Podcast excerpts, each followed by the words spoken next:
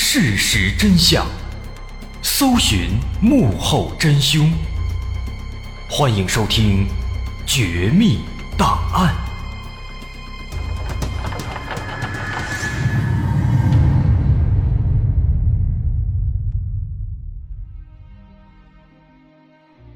还原事实，探索真相。欢迎继续关注《绝密档案》，我是大碗。在上节末尾，咱们说到，在实验开始一年多之后，整个老鼠族群发生了天翻地覆的变化，很多公老鼠自暴自弃、无所事事，还突然开始爱美，整天梳理毛发，甚至有的还变成了双性恋，非常奇葩。这还仅仅是第一种老鼠，普通的公老鼠的变化。我们再来看看第二种普通的母老鼠。也就是鼠群当中的雌性老百姓，他们的表现和普通公老鼠其实差不太多。在鼠群当中，一只母老鼠如果它想进入统治阶级，有两种途径：第一是自己足够强壮和优秀，凭借个人能力进入统治阶级；第二是被统治阶级的公老鼠看中，成为压寨夫人。如果这两种途径都走不了，那么这只母老鼠就只能成为普通的母老鼠。这些普通的母老鼠和那些普通的公老鼠一样，可以说它们都是被剩下的。这些老鼠对生活没有追求，每天就是趴在窝里一动不动，要么就是给自己梳毛，而且渐渐的，这些母老鼠会变得非常自恋，失去性欲。对公老鼠没有一丁点兴趣，甚至偶尔还会攻击公老鼠，这也是导致鼠群生育率下降的原因之一。接下来第三种就是统治阶级的公老鼠。统治阶级的公老鼠本来是第一批霸占资源、第一批开荒的人，可以说呢，这些统治阶级的公老鼠，他们本来是各自领地的守护者。但是在这个阶段，他们却没有那么努力了，明显对生活失去了兴趣，领地意识也越来越薄弱。就算有其他老鼠来入侵、来攻击他们的小老鼠，它也不会发动攻击。这个情况就比较糟糕了。统治阶级的公老鼠不能再保护家庭，那么这个时候，那些统治阶级的母老鼠就要挺身而出。来捍卫自己的领土和家庭，但这就会导致这些母老鼠也开始产生一系列的变化。因为统治阶级的公老鼠都开始躺平了，不再履行保护家庭的责任，所以这些统治阶级的母老鼠就要面对更多的争斗，从而变得越来越好斗。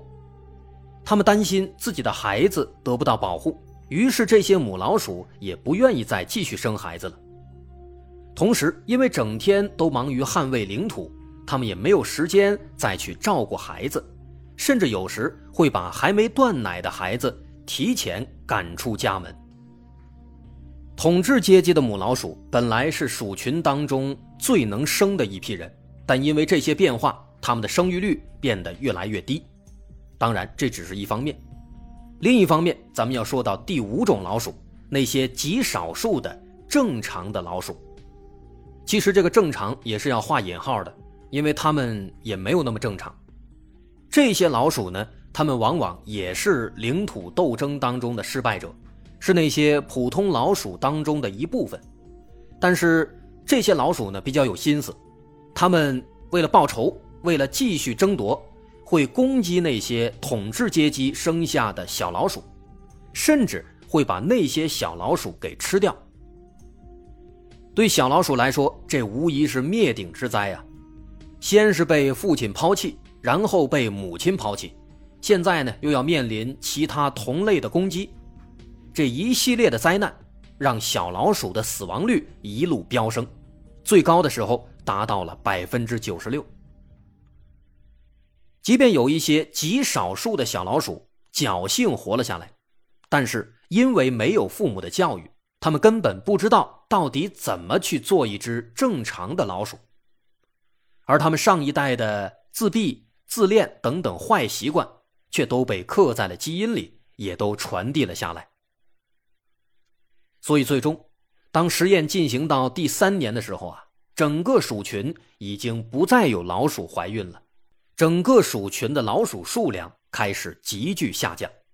在实验进行的第五年，一九七三年五月二十三日，最后一只老鼠咽气了，整个鼠群。全部灭亡，那么第二十五号宇宙实验也由此画上了句号。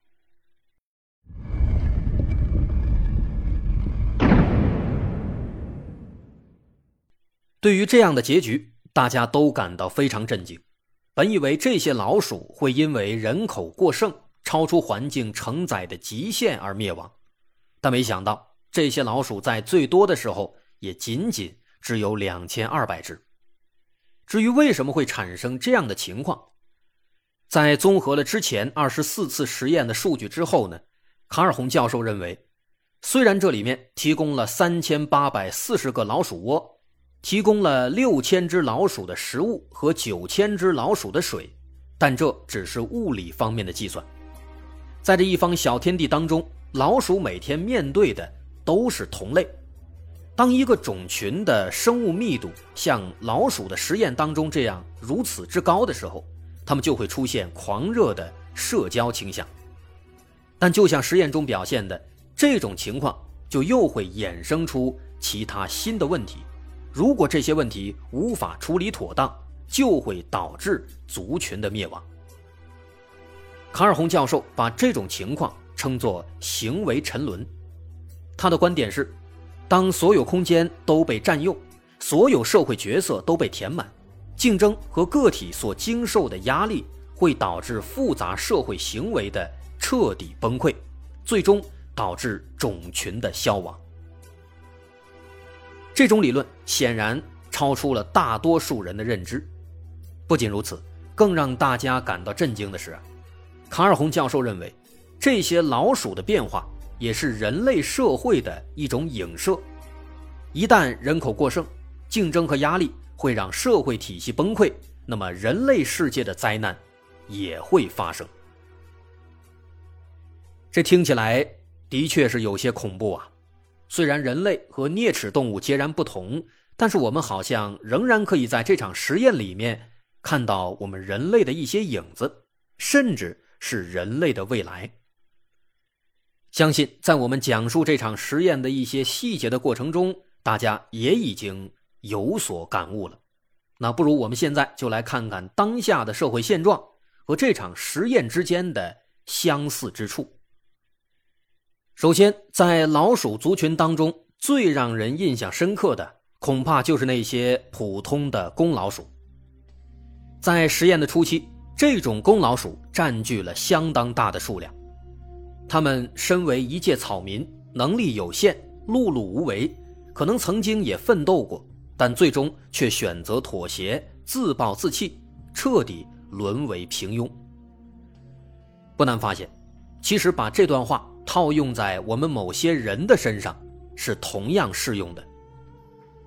在激烈的领土斗争当中败下阵来，非但不想办法努力反击，反倒是自我放弃。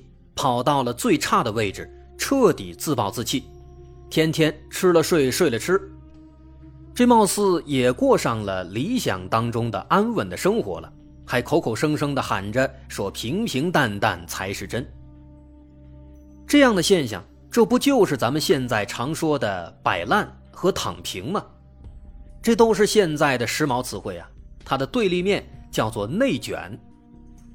不得不承认。现在社会上确实是存在一些恶性竞争的，但是内卷也的确成为了一种大趋势。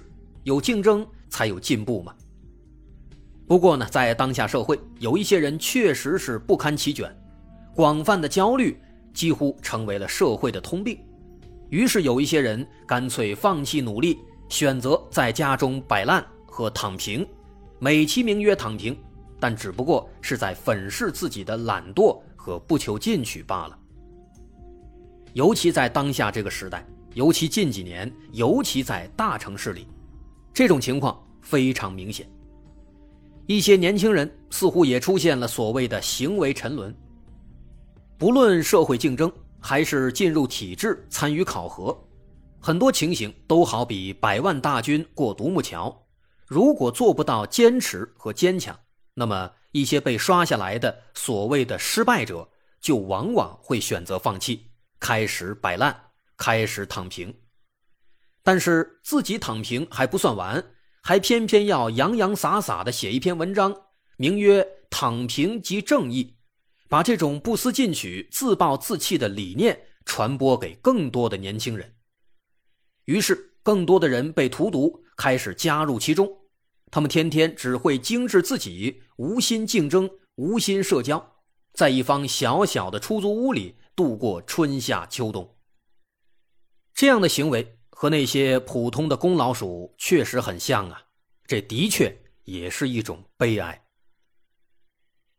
在实验当中，老鼠们还有一个非常有趣的现象：由于公老鼠们开始躺平和摆烂，甚至对侵犯自己领地的行为毫无反应，无奈之下，母老鼠就开始披挂上阵。这个情况啊。很容易让我们联想到我们人类当中类似的现象——女权的崛起。现实当中，女权崛起也是有类似原因的。传统的相夫教子已经无法带给广大女性足够的安全感了，再加上女性的能力也确实越来越强，于是为了更好的生存下去，女性不但要承担起生育的责任，还要去职场打拼。这种趋势也让他们变得更加独立和雄心勃勃。但是呢，随着职场压力增大，女性根本无法兼顾到家庭，婚姻很可能会成为他们来之不易的事业上的坟墓。那如此一来，年轻一代对传统的婚姻关系就纷纷失去了兴趣。过去的婚姻和我们现代啊也不太一样，老一辈常说。说过去的婚姻呢，就是男女搭伙过日子。但是现在不一样了，现在经济条件好转了，女性能力变强了，女性不再依赖于男性了。于是呢，这进一步导致大家对婚姻失去了兴趣。对婚姻失去兴趣了，那么自然也就谈不上再生育下一代了。在实验当中，母老鼠忙于捍卫领土。忙于代替公老鼠的工作和职位，于是母老鼠无暇顾及家庭，无暇顾及孩子，生育率开始下降。这确实是有一些相似的。但是生育率下降却不一定是好事。诚然，在某一阶段这是有利的，经济学称之为人口红利。但如果人口持续下降，那必然会造成劳动力不足，劳动力成本增加。社会福利支出变高、税收增高等等一系列问题。当这股人口红利即将耗尽，又有哪些国家能够妥善的应对这些问题呢？这似乎是实验带来的另一个启示。